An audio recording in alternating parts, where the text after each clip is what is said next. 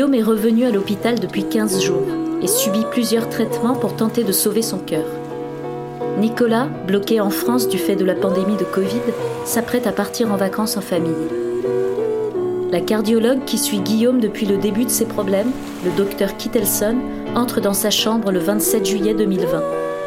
Il la connaît bien et voit tout de suite à son expression que les nouvelles ne sont pas bonnes.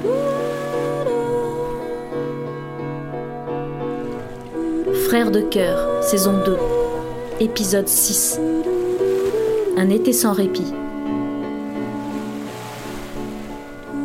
27 juillet 2020. Journal de Guillaume. Les médicaments ne suffisent plus.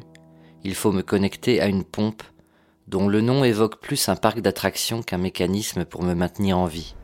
La balloon pump.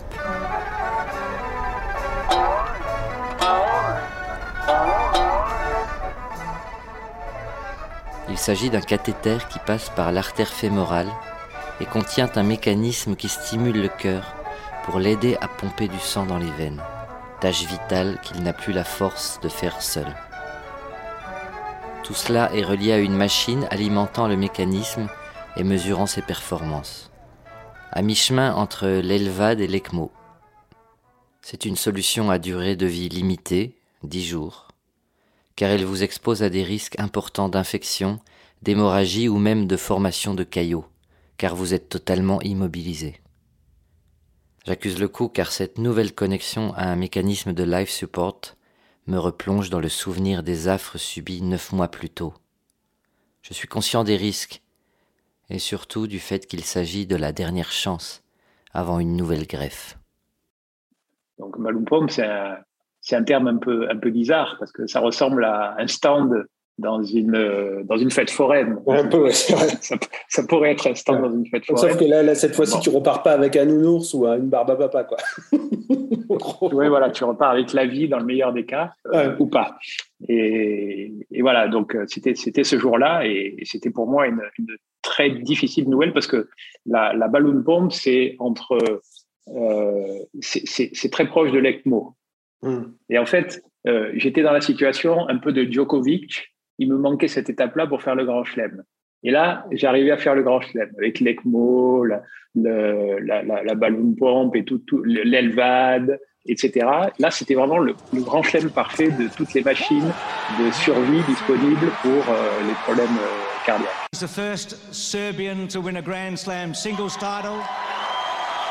Et donc, euh, donc elle m'a annoncé ça et je me suis dit, bon, on est reparti comme six mois plus tôt euh, avec l'ECMO. Du 27 juillet au 11 août 2020. Journal de Guillaume. Je suis donc muté dans le service des soins intensifs cardiaques, l'installation de cette pompe nécessitant une opération chirurgicale. On m'informe que je devrais rester immobile dans mon lit sans pouvoir bouger les jambes pendant dix jours.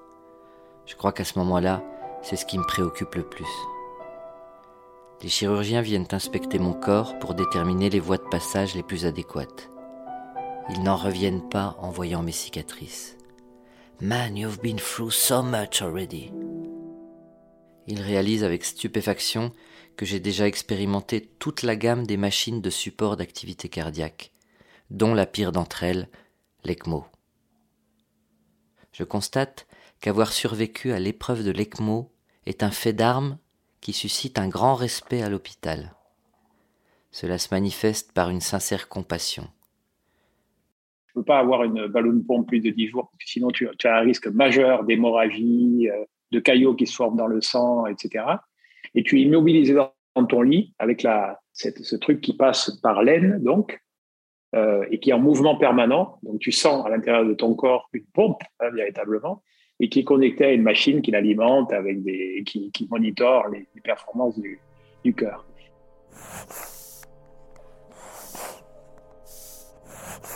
À ce moment-là, ma situation est la suivante. Mon existence est suspendue à ma connexion à une pompe qui maintient mon cœur en vie mécaniquement. Dès que les docteurs tentent de me débrancher, ou même de réduire la fréquence de la pompe, mon cœur décroche et menace de s'arrêter. Bon, donc on m'a expliqué tout ça, etc. Je me suis dit, qu'est-ce que je peux faire dans ce contexte-là pour trouver un peu de joie? Et, là, j'ai pensé, ben, euh, et c'est pas facile dans un hôpital quand on vient t'annoncer une nouvelle comme ça, hein, de trouver de la joie. Et, donc je me suis dit, je vais, je vais montrer ma gratitude à tous les gens qui se sont occupés de moi pour essayer de me préserver de cette étape-là. Euh, et je vais inviter tout le service à déjeuner. Et je vais le faire euh, d'une manière assez marrante parce que euh, au même moment que j'ai eu cette nouvelle, mon ami Hank a ouvert son restaurant à Los Angeles. je me rappelle, son restaurant cambodgien à Los Angeles. Ouais, je me rappelle très bien de cette période. Et j'avais participé à la, à la, au lancement de ce, pas au lancement, de la préparation de son business plan. Euh, j'ai travaillé avec lui sur son menu. Tu te rappelles que pendant, pendant deux ans, je l'ai aidé à préparer son lancement de, restaurant, son ouverture, pardon, de, de restaurant. Il ouvrait à peu près le même jour. Et donc, je me suis dit, je vais essayer de montrer ma gratitude à, mon ami Hank aussi. Donc, j'ai commandé via mon ami Andrea euh, des, des, des Pang. c'est un sandwich euh, cambodgien délicieux que j'adore. Commandé des Pang pour tout le service.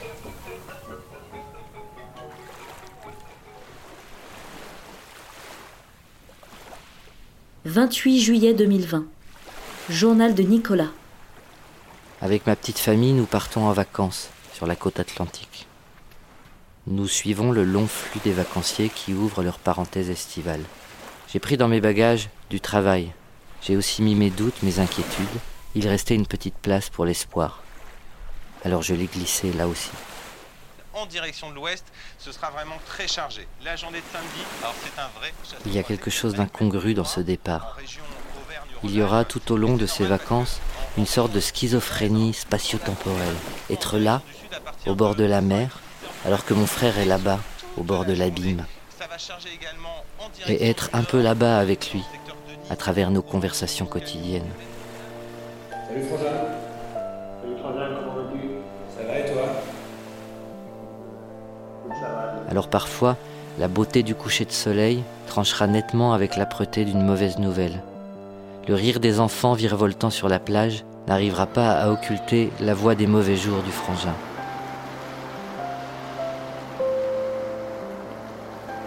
Je me souviens de cet été comme une baignade en bord de mer avec des vagues qui vous déstabilisent, vous font tomber, vous roulent dans le fond, puis se retirent. On se relève, le ciel est bleu, la douceur agréable, alors on retourne à l'eau, presque souriant, jusqu'à la prochaine vague. Un été sans répit.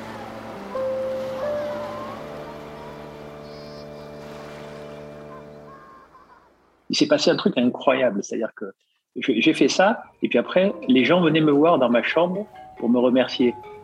Et au bout d'un moment, les gens se sont installés un peu, et donc, euh, et, puis ils savaient tous que j'ai travaillé, enfin qu'on faisait un documentaire sur ce qui m'est arrivé. Donc ils m'ont dit, bah, montre-nous un peu euh, euh, ce, que, vous avez déjà fait, on aimerait bien voir parce que ça nous intéresse et tout. Donc j'ai pris mon ordinateur, je, je, je projetais enfin projeter c'est un bien grand mot, mais je, oui, je projetais sur l'écran d'ordinateur mon, mon, documentaire. on avait mis un petit peu de musique aussi, euh, musique un peu lounge, etc. ma chambre s'est transformée en un lounge, en plein euh, soins intensifs. Et les gens passaient, euh, venaient discuter, les docteurs venaient, on rigolait ensemble, etc. C'était une journée fantastique. On avait réussi à créer une bulle de joie, on va dire ça comme ça, une bulle de joie euh, au sein du, du, service euh, de, soins intensifs avec euh, toute cette participation des infirmiers, etc. Et, puis une bulle amicale aussi, hein, de, gens qui... c'est une espèce de pause au milieu d'une guerre, parfois, tu as des moments de trêve. Voilà, c'était une trêve, exactement. Je suis arrivé à arriver à créer une trêve euh, dans, dans, dans, tout ça. Et donc cette journée, elle était, elle était magique. Et je me rappelle, je t'ai fait partager ça, je t'ai envoyé des, des photos. Euh, et je revenais pas. je revenais pas. Mais Frangin, tu sais, euh, tout, tout, ce que j'ai vécu était dur, mais j'ai vécu des moments extraordinaires dans toute cette aventure humaine, des moments d'une richesse humaine euh, inaccessible, je pense, dans une vie normale. Et ça, ce jour-là, c'était un jour d'une intensité particulière.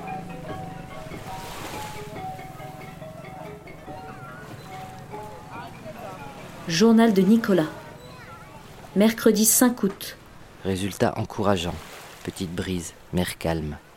Jeudi 6 août. On débranche la pompe, silence, mer d'huile, soudainement constellée de risées. Samedi 8 août. Retour en urgence de la pompe. Tempête. Mardi 11 août. Après l'opération consistant à réinstaller la pompe, cette fois au niveau de l'aisselle, provoquant de vives souffrances, on décide d'écrire un mot aux amis pour leur expliquer la situation. Nous avions pris le parti avec le frangin de les épargner durant cette parenthèse estivale. 11 août 2020. Journal de Guillaume. Au cours de mon séjour, j'aurai droit à trois balloon pumps. En dépit du déploiement de tous ces moyens, mon cœur continue à s'essouffler, inexorablement, et les solutions s'épuisent.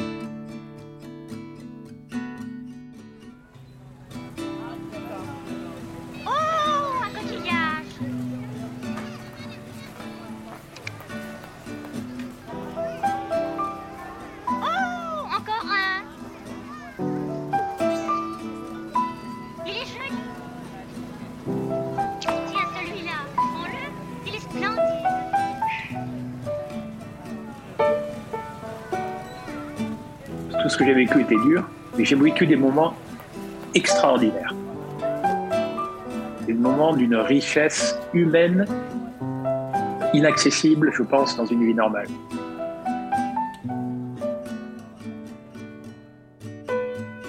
À suivre.